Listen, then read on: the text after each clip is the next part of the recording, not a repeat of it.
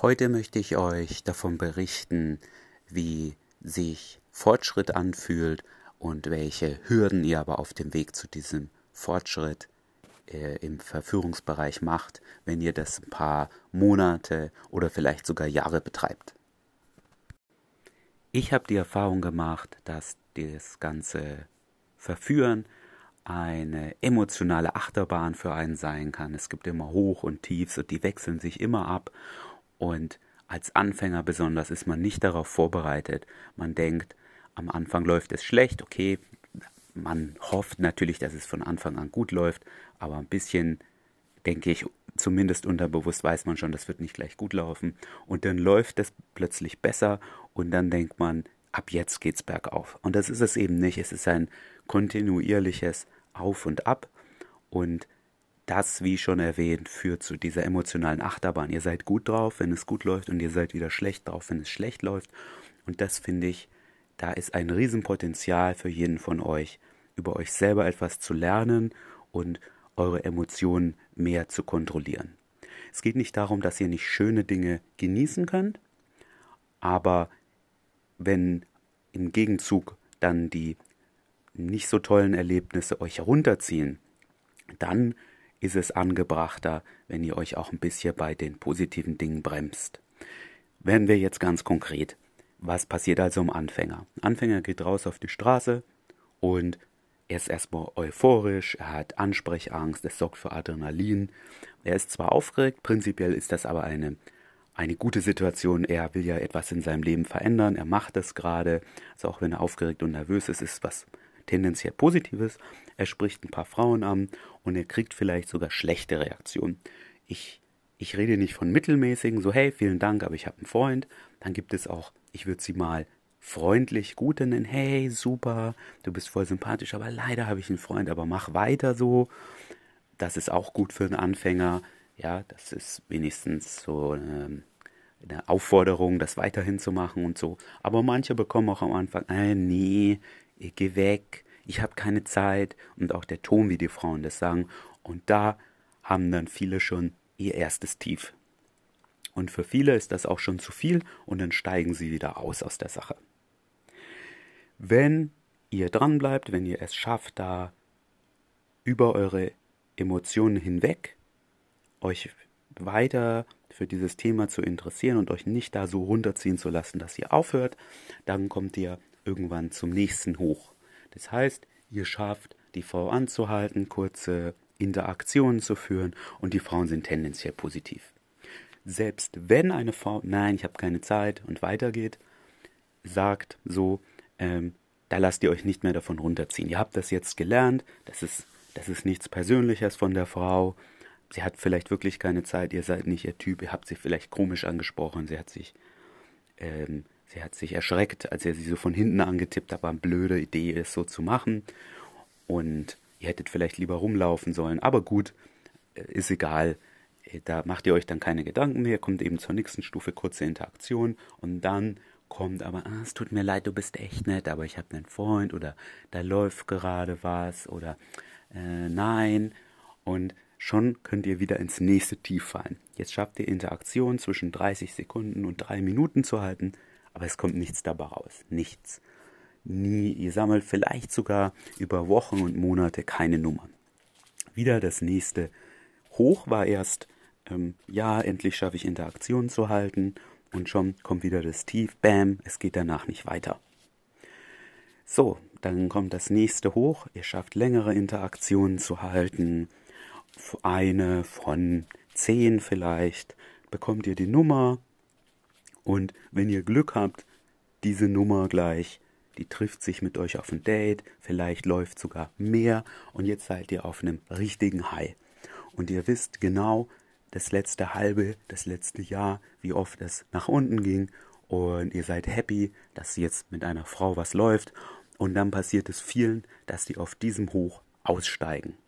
Und ich will einfach mal in den Raum werfen, dass nicht alle ein Teil bestimmt, aber nicht alle da ihre Traumfrau gefunden haben, dann wäre es völlig legitim, wenn sie sagen, hey, das war ja mein Ziel und jetzt steige ich wieder aus, sondern bei vielen ist einfach dieses Hoch, dieses emotionale, glaube gar nicht, dass sie dann genau analysieren können, ob die Frau wirklich so gut zu ihnen passt, sondern unterbewusst, es war sehr schmerzhaftes Jahr, diese Lernkurve, die war sehr steil und endlich haben sie eine Frau, wo es läuft und dann steigen viele wieder aus. Wie gesagt, nichts Schlimmes daran auszusteigen, wenn einem die Frau wirklich gefällt, aber ein Teil, glaube ich, steigt aus, weil er unterbewusst einfach seine Chancen abwägt.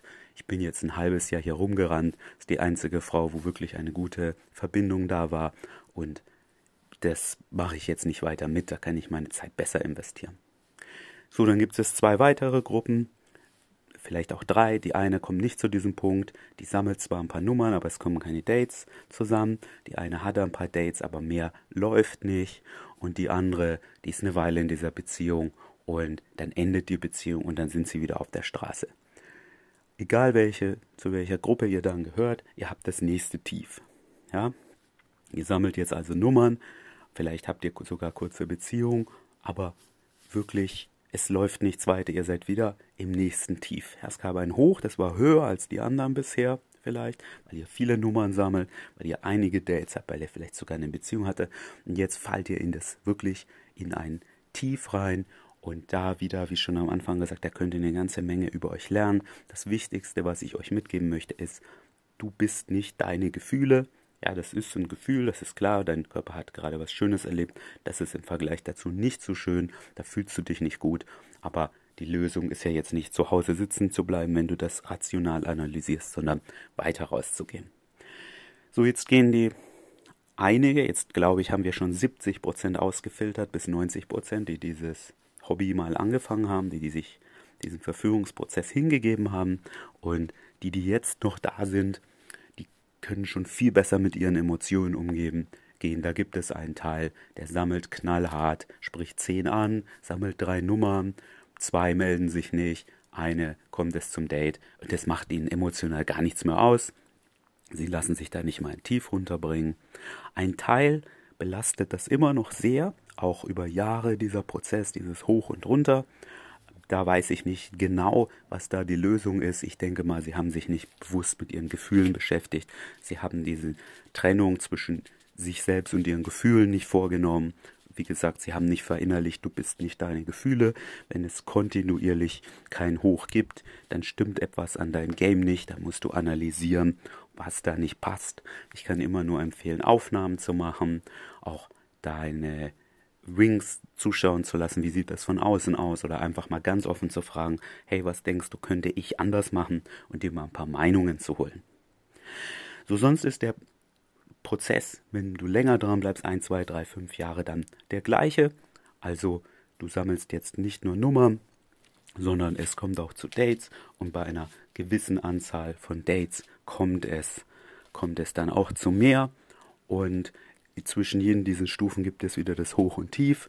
Ja, du hast mal eine Frau, ähm, was das so emotional so instabil macht. Du hast mal eine Frau eine Interaktion auf der Straße, da denkst du, Mensch, das hat gefunkt, da freue ich mich aufs Date. Antwortet sie noch nicht mal auf deine erste Nachricht. Du hast eine mittelmäßige Konversation auf der Straße. Es war auch nicht dein Tag, du warst müde.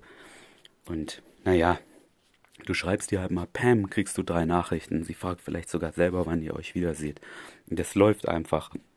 Es ist immer ein gewisser Teil Unsicherheit drin. Einen großen Teil dieses Prozesses können wir nicht kontrollieren.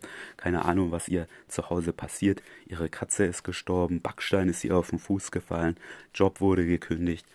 Was weiß ich, ihr Ex-Freund hat sich wieder gemeldet. Das wisst ihr nicht, was nach der Interaktion passiert oder ob sie nur nett sein wollte in der Interaktion. Solche Sachen sind völlig außerhalb eurer Kontrolle.